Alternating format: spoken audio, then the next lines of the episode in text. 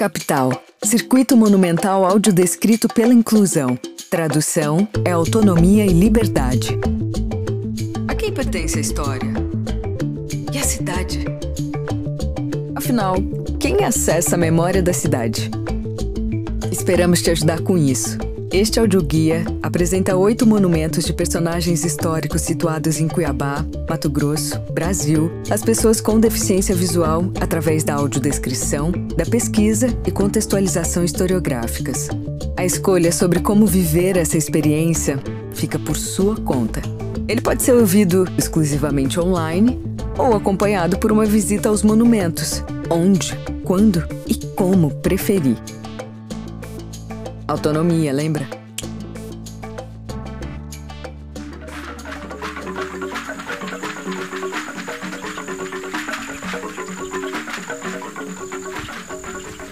Olá, eu sou Tayana Bruno e estou muito feliz por você ter chegado à metade do nosso circuito. Conheceremos agora virtudes de um feminino que não se dobra às imposições vigentes. As águas que limpam, curam e libertam inspiram nosso novo ciclo.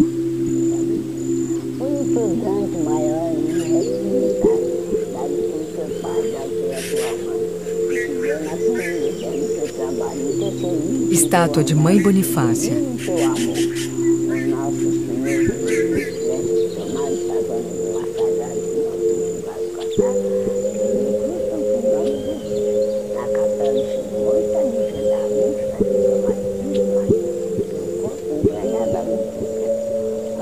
Nossa Senhora de quanto fosse Deus, não tivesse No pesadelo, da manfreada, da unha arrebentada, com poder cotovelado na zona do matinho. Em meio ao cerrado verdejante do Parque Mãe Bonifácia, o monumento está em uma pequena praça, de autoria do escultor Jonas Correia, mede aproximadamente dois metros e meio de altura e cinco de largura, e é composto pelas estátuas de Mãe Bonifácia e de um homem, ambos em preto.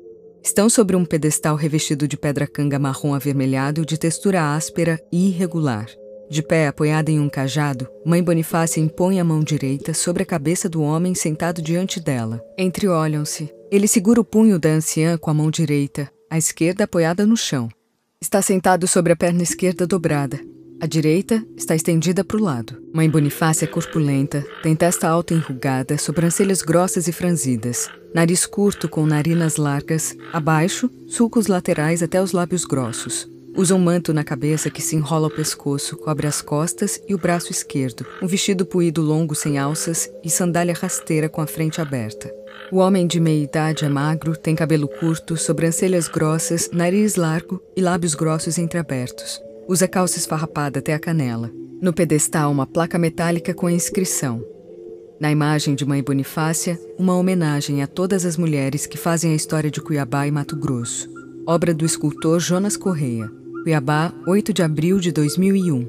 No rodapé, logos do governo de Mato Grosso, Secretaria de Estado de Cultura, Lei Estadual de Incentivo à Cultura, Telemate Brasil Telecom, Todimo e Arte Mídia. A poucos metros de frente para o monumento, uma placa metálica com letras pretas narra a história da homenageada. Mãe Bonifácia, protetora e guardiã da liberdade. Negra anciã que viveu nesta localidade no século XIX, durante o período da escravatura.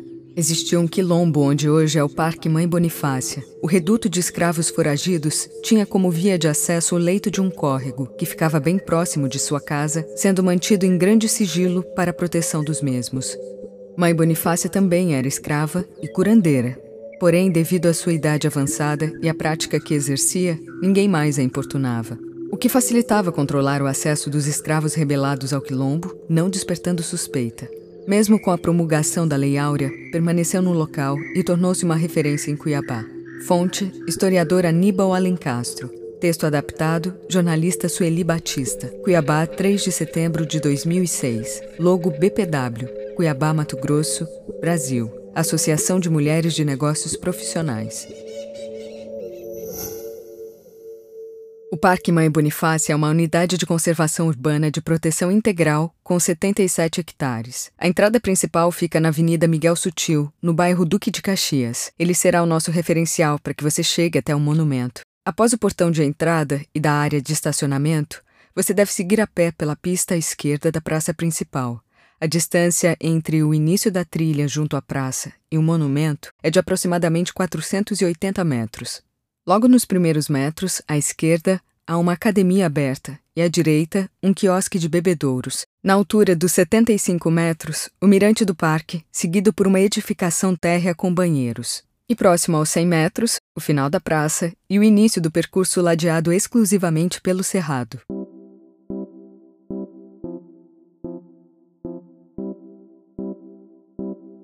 E agora que já conhecemos o monumento, parte de sua história, eu acho que a gente pode conversar um pouquinho mais sobre a representatividade dessa figura da resistência.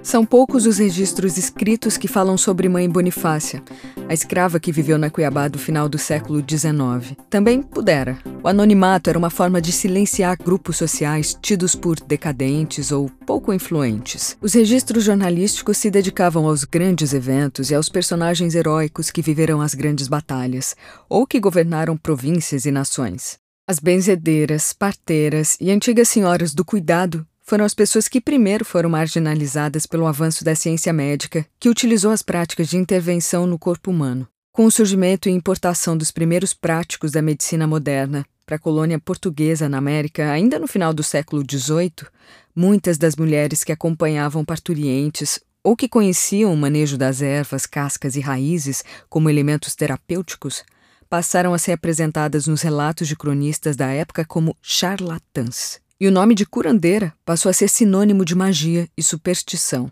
Assim, essas pessoas passaram a ser apresentadas na crônica policial como agentes de disseminação de doenças, e o posto de cuidador da comunidade passou a vestir jalecos brancos e até a sua formação não mais conectada à observação dos fenômenos da natureza, mas sim às concepções de asepsia defendidas pela microbiologia que vigorou plena nos séculos XIX e XX. Assim, é provável que Mãe Bonifácia era uma das tantas mulheres que haviam sido escravizadas na juventude e que, ao chegar à velhice, ganharam a carta de alforria, pois já não poderiam colaborar nas casas de famílias cuiabanas daquele período. Provavelmente ela já não oferecia resistência para atravessar o córrego da prainha para buscar água no chafariz do mundel, nem poderia lavar os vestidos de suas senhoras, nem os paletós de seus senhores. Como tantas outras mulheres que tiveram sua trajetória esquecida, buscou abrigo nas matas próximas a Cuiabá com o alto exílio de quem luta por dignidade nos seus últimos dias de vida.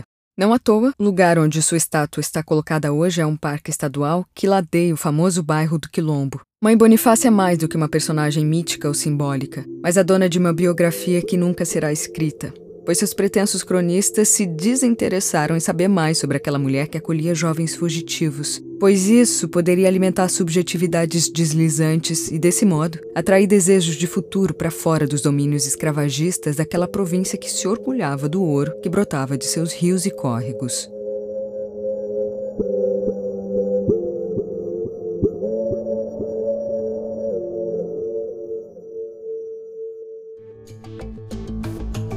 Este foi o Circuito Capital, audioguia com audiodescrição. Coordenação, roteiro, narração e mixagem, Tayana Bruno. Consultoria, Cida Leite. Pesquisa e historiografia, Gus Lima. Trilha sonora original, Carola Nunes. Identidade visual, Priscila Wolff. Fotografia, Karen Malagoli. Assessoria de imprensa, Nayara Leonor. Mídias sociais, Larissa Sossai. Produção executiva, Karina Figueiredo. Agradecimentos especiais: Kleber Dias, Instituto de Cegos de Mato Grosso, ICEMAT e Gisele Rodrigues.